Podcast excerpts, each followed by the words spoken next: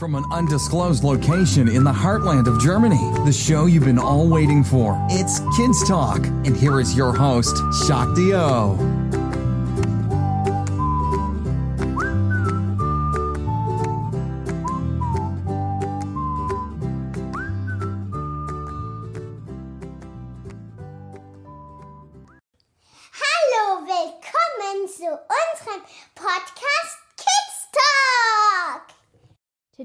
talking to Lawrence, the social media star of An Irishman in Germany. Let's start. Where are you from? I'm from Dublin, Ireland. And how long are you in Germany? I've been in Germany for uh, just over three years. Sounds good. Uh, um, so you have a social media account and are pretty, you know, pretty popular there. Um, what gave you uh, the idea to start that account? Uh, it was it was actually my my partner uh, gave me the idea um, when I uh, first moved to Germany. Um, I started a a, a different uh, kind of comedy channel on on on Instagram and uh, just making what I thought were uh, funny videos for myself and my friends, really. And uh, my partner said, "Oh, you should do." Um, um cultural comparison videos uh, about Germany, and for the first kind of year, I said, "Ah, no, I didn't. I didn't really know how I would do that, or I didn't know um, how, yeah, how I would go about that." But after about a year or so, I decided to give that a go and uh, just made a video, and then it, it it done really well. And then I thought, oh, uh, so I'll, I'll I'll do I'll do more of that then and see what happens. That sounds great. And um, you know, you always see the videos and they're like, you know, perfectly cut and everything. What do you use a special program or something? Uh, yeah, the the program I use is called uh, Final Cut, uh, Final Cut Pro. It's called. It's um it's an Apple uh, program, and it's it's it's super. It's really really good. Um, and so I didn't know anything about um editing or anything like that when I started. Um, I just bought that program, and it's uh, quite complicated at first because. Um, yeah, it's, there's a lot to kind of learn in it, but I just watched uh, YouTube videos basically to kind of figure out what, what was going on. Perfect. And um, you know, do you use your wife or you know, how do you do the videos? How do you film them? Um, do you have like a stand and you just put your camera or phone or you know there or Yeah, so um, lots of different, lots of different ways. It's quite random, to be honest. Um, it's all done with the phone. Uh, almost all of it is filmed with just an iPhone, and um, sometimes we use a uh, a camera if we want it to look a little bit more cinematic or so, or something. Uh, we'll very occasionally use a a, a real camera but almost always it's just on the phone. Uh, we don't use any microphones or anything, just the um, the phone uh, mic. And in the in Final Cut afterwards, in post, we can uh, we can add a reverb to it and stuff. Sometimes we do that, um, so you can make the sound quality a little bit better um, when we're editing it afterwards. But um, yeah, basically, um, yeah, my partner, um, she films uh, she almost always films it. Sometimes I film it myself, um, but when I'm filming it myself, um, if you're if you're using, I am looking at myself. The the front camera is not as good as the the main camera, so um, we try to do it so that you, she's usually filming me.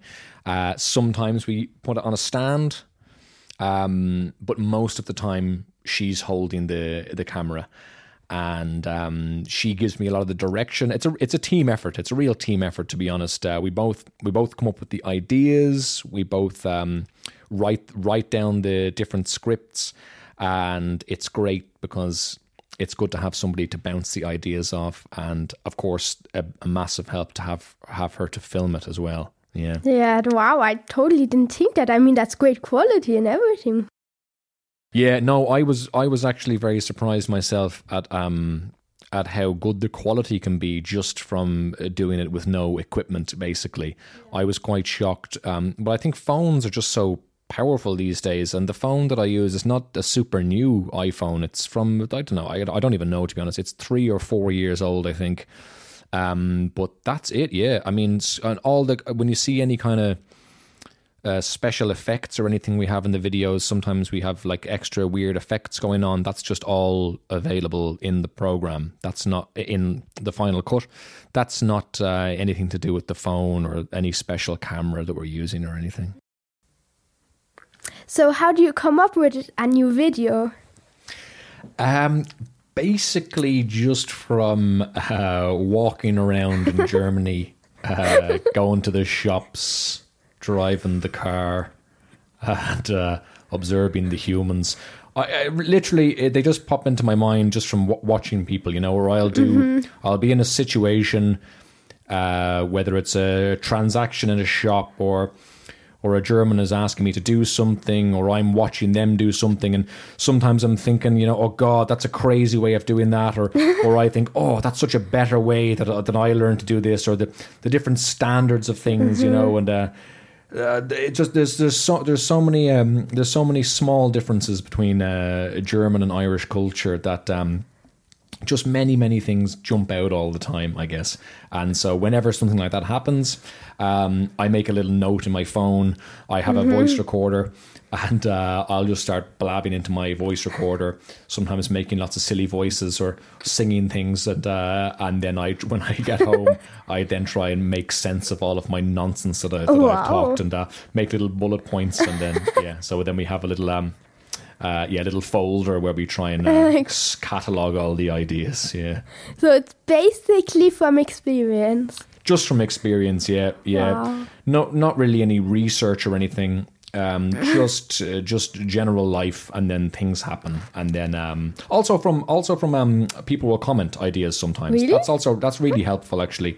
Um, sometimes people um, send private messages to Yeah. say, "Oh, I've got this great idea," or "Oh, this happened to me yesterday. Maybe you could make a video about Mm-hmm. that." And there's been a few times where, where we've made videos from suggestions from um, from the followers as well, which is which is also great. Sounds great. Well, I want to start doing some videos, I think.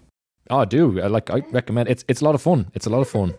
Um, so, um, you must have then acting experience. Uh, yes, so uh, I, I I'm a trained actor. Uh, I trained in um, in Dublin in a place called the Gaiety School of Acting. That's the uh, the National Theatre School of Ireland. Um, great experience, a lot of fun. Um, and then I was a professional actor in Ireland for um, around four years, and um, yeah, doing mainly theatre. Uh, I was uh, lucky enough to act in some of the big theatres in Ireland, in, in the Abbey and the Gaiety Theatre, and uh, very cool experiences, fun, fun, fun experiences in some in some in some wonderful theatres, and um, also got to do a little bit of television and, and film and and make some ads as well, and so I, I got a nice little taste of uh, of the different uh, types of acting and radio as well. Actually, that was fun. Got to uh, I wrote a radio play with a, with a friend of mine from acting school, and that, that got on RTE, which is a the the national um, uh, broadcaster in Ireland. And so I was very lucky in that uh, I got to experience a a, a, big variety of, of acting related things. Yeah. Yeah, I mean, with the radio also. Wow. Yeah, yeah. Now, look, uh, I don't want to give you the impression that I was uh, the flat out acting all the time. You know, uh, acting is a very difficult uh, profession. You spend most of the time you're you're not doing it. You have long periods where you're not acting, and then it's it's very lucky every time you, you, you get to work. You know, so it's it's difficult uh, to to do it consistently. But I I uh, I'm very happy that I got to do what I got to do anyway. That's great. And what would you say would be like your favorite if you now had to choose, um, like more towards theater or radio or movies? Yeah, I think uh, the theater was the most fun for me in that um, you, you form a really nice bond with um, all of the people that you're doing it with, and um, it kind of changes every show that you do. Um, it's very alive and very very fun. I think um, in the I only done a very small amount of film and television, but in my experience in that, um, it can be quite boring. Actually, you spe- you're really just sitting around for huge periods of time, and then they say action, and then you do a little bit, and then they stop, and then it's a lot more sitting around, and eh, yeah, it, it's a it's a very different type of thing. But um, in the theater, when the show is happening, it's really exhilarating. It's a, a huge rush uh, being in front of the live audience and you know sometimes mistakes happen or things don't go according to plan and you have to to adapt to it and it's it's real and it's happening right now and uh, that to me was was super exciting and wow. fun Wow, amazing. And um, do you have like any tips or, you know, against excitement or anything, any acting tips?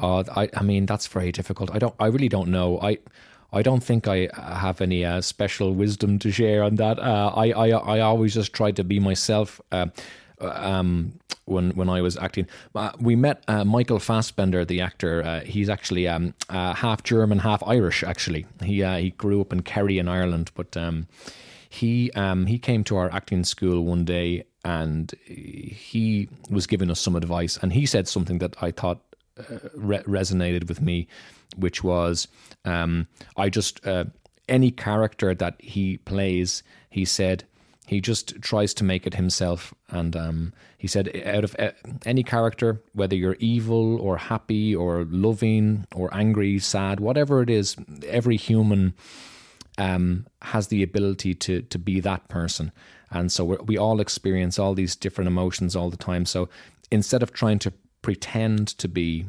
uh, an evil villain or whoever it is, he tries to find that in himself uh, and then um, tries to become that. But he doesn't try tries as much as possible to just be himself. And I think maybe that was uh, some good advice to try and not pretend, but to but to be yourself and just um, find it within yourself to to to shift and change. So, did you always want to be an actor, or did you have a different dream when you were a kid? Um, yeah, I wanted to be a musician uh, first. I, ne- I, ne- I never considered being an actor. Um, only after school, really. When I was in school, uh, the the thing that I loved the most was was just playing the guitar, and um, I thought I thought yeah, if I was going to do something um, artsy in my life, it would it would definitely be a musician. Um, the acting uh, came into my mind only um, when I done a play in school, um, which was a lot of fun. and uh, yeah, I got cast in the play, and uh, I got cast in the lead role in the play actually, and that was a big shock to me. I that didn't I did, did genuinely didn't think that was going to happen, and I didn't expect. I kind of auditioned for it kind of as a as a joke because um I really didn't it didn't register with me that I would like acting. And but then I got cast in the lead role, and then it was a lot of lines. And my my father was brilliant. He learned all the lines at me, and um, he uh, you know because I don't think I would have been able to do it properly actually if he didn't uh, give me all the help that he did. But that made me that made me love uh, fall in love with acting for the first time. But again, it didn't really register with me that uh, I would do it after school or something. Um, so it was actually much later that I came back to acting um, that I decided, um, yeah, that I that I would want to give acting a go. So yeah, it's a, a, a, late, a later uh, a, dream. Yeah. Yeah, cool. And do you still play guitar? Oh yeah, still play guitar. Yeah, uh, every day. Uh, so I also teach the guitar as uh, one of my jobs as well. So uh, so I do it uh, for a job and for pleasure. Um, so uh, I spend a lot of my time playing the guitar. Yeah. So if anyone needs guitar lessons, you know who to ask. um. So we saw the movie or a video clip um from Vikings. You were in it. Oh yes, yeah, indeed, yeah. Very cool show. Um, um, a lot of fun. Yeah, it's a history channel show. Uh, they filmed it in Ireland, uh, in the mountains, and the forests, really um, pretty areas. And yeah, I was lucky to to get a little part in that. And um, I got to ride a horse, and uh, I got to uh, be tortured and stuff. And so it was that was a lot of fun. Yeah. yeah. Um. Cool. Uh, um. So you played uh English guy basically um, but you have a irish accent so how was it basically losing the accent in the movie Ah, yeah, it, it was grand to be honest. Um, uh, we learned uh, we learned how to do accents when we were in drama school, and um, yeah, you learn you learn English accents, uh, American accents. Uh, you learn accents from different parts of, of, of, of Britain and different parts of Ireland and uh, different parts of America. There's kind of like a, a small handful of accents that that they kind of the teacher said that you you basically should know how to do. You don't have to know how to do them, but it's but it's useful because so much um so much t- uh, film and television is with with English accents or American accents, and so um now I'm not great at accents and not not particularly uh, uh strong at it, but um yeah, I could do it well enough, I guess, to, to get by, and uh, had to do accents for a few things, and uh, I, I wasn't uh, too too nervous about it. Yeah. And how was it in acting school? I mean, was it like really cool? Were the teachers nice? How? It was honestly really, really amazing. I, I, it was a wonderful, wonderful time um, because it was just fun. You know, you got to be silly uh, things like, um, you know, for, for an hour, everyone becomes an animal. And something like something so simple as that, uh, somebody's a crocodile and somebody's a, a pigeon and whatever, and then you're all wandering around the room, interacting with each other, and um, it's amazing the kind of things that can happen uh, psychologically. I think when you yeah, just kind of let go of the nor- normality a little bit. And uh, so in acting school, uh, there was a lot of this kind of stuff that I found very interesting.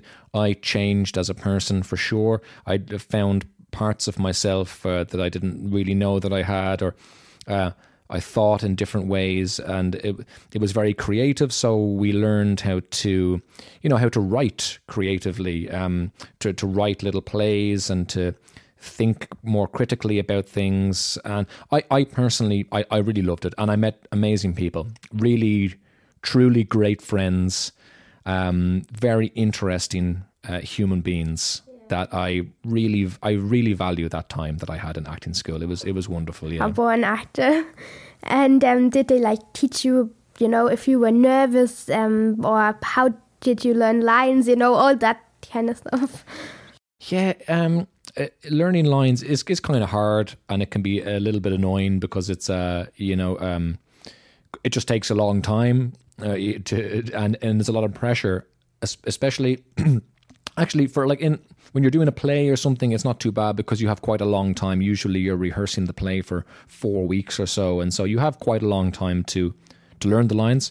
But um, with auditions, it can be it can be uh, it can be very difficult because you only get sometimes uh, sometimes you only have one day or, or less to um, to learn the lines. So you um, uh, you'll get a phone call or an email, and um, they'll say, "Oh, you know, your audition is tomorrow morning, and maybe you have to go to work or something in the evening."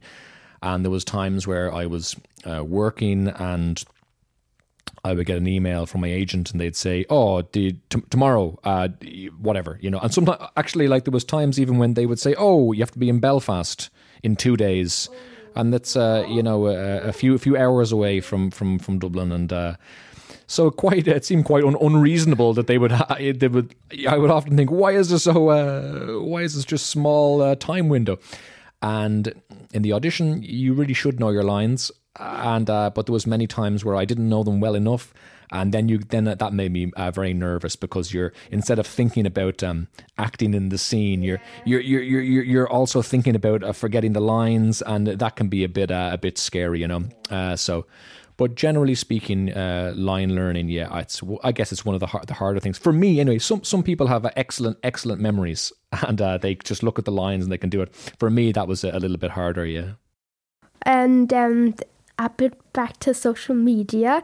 Um, well, which one would you say is your favorite like um, app? Like, for example, you started off, I, I think in TikTok, uh, on TikTok, and um, you know Instagram, all these YouTube, you know. Yeah, yeah. Uh, it start it started. TikTok was the was the one that uh, I started on with this um, and then we made it on Instagram uh, a few uh, a few weeks later. Um, yeah, I, I, mean, look, I I am not a social media person uh, in, in, general. I um, I was very very late to get Facebook uh, um, when all my friends had it when it first came out. I can't remember when that was. um, but I didn't. I resisted it for a long time, but then I moved out of Ireland, and I to keep in touch with my friends, I got Facebook, and then, but I never got an Instagram account for myself when that came out, and uh, or never had a TikTok, and it just wasn't for me personally. But then um, when I moved to Germany, I wanted to keep acting in some way, and I thought so that would be a fun thing to do to uh, to put out to make some videos, um, and so yeah, that's so that's why. I think now um, between the two, I think I prefer uh, Instagram, just because um, there seems to be more of my uh, peer group, more of my friends use Instagram. I think it's an age thing.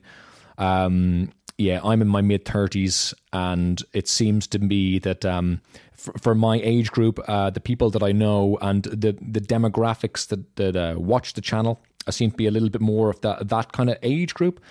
And TikTok for me seems like it's more for for younger people and I, I, guess so. I feel a little bit more at home uh, in the Instagram, and I think I think I understand a little bit more. TikTok for me is so there's so much so much movement, and it's so much like flashing lights. It's like a it's like a crazy uh, it's it's a mad thing. Instagram to me seems a a little bit calmer or something. But uh, so I, I, think I I prefer that. But uh, the TikTok was uh, it got more successful on the TikTok, so it, it, it, there was more views and more followers and stuff. So, um, and the Instagram was very slow, but now it's actually flipped around where the TikTok is now slower and Instagram is going bigger. So I don't understand any of that, Shakti, uh, and so I, I, I don't know why th- that is. Um, but uh, but yeah, I think that yeah. So I think, uh, but if you ask me which I prefer, I think I think the Instagram. Yeah. So what about YouTube? Yeah, YouTube uh, is the is the smallest of them all uh, for for my channel anyway. Um, I don't know about other people, but it's um, it seems to be much harder on YouTube to get the views and the follows. Uh, again, I, I don't understand any of this stuff, so I, I don't know why. But um, also, I'm a little bit lazy with putting them on YouTube. Um, so actually, not all of them are there, but when I put them on YouTube, sometimes they do okay. Sometimes it's like, you know, they get like 10 or 20 views. And I, again, I, I have no idea why. But with YouTube, it's the shorts, YouTube shorts. Uh, so uh, again, I think that's a kind of a new thing on YouTube um, because all my videos are quite short. Um, so so yeah, um, that would be the the the the one that's least down the line when I'm when I'm kind of thinking about the doing the videos. Yeah. And um, I see a lot of people like these influencers, the people uh, people that have like loads of followers. Um, some of them say that you get paid. Them, you know, if you have a specific amount of views and followers, and is that true?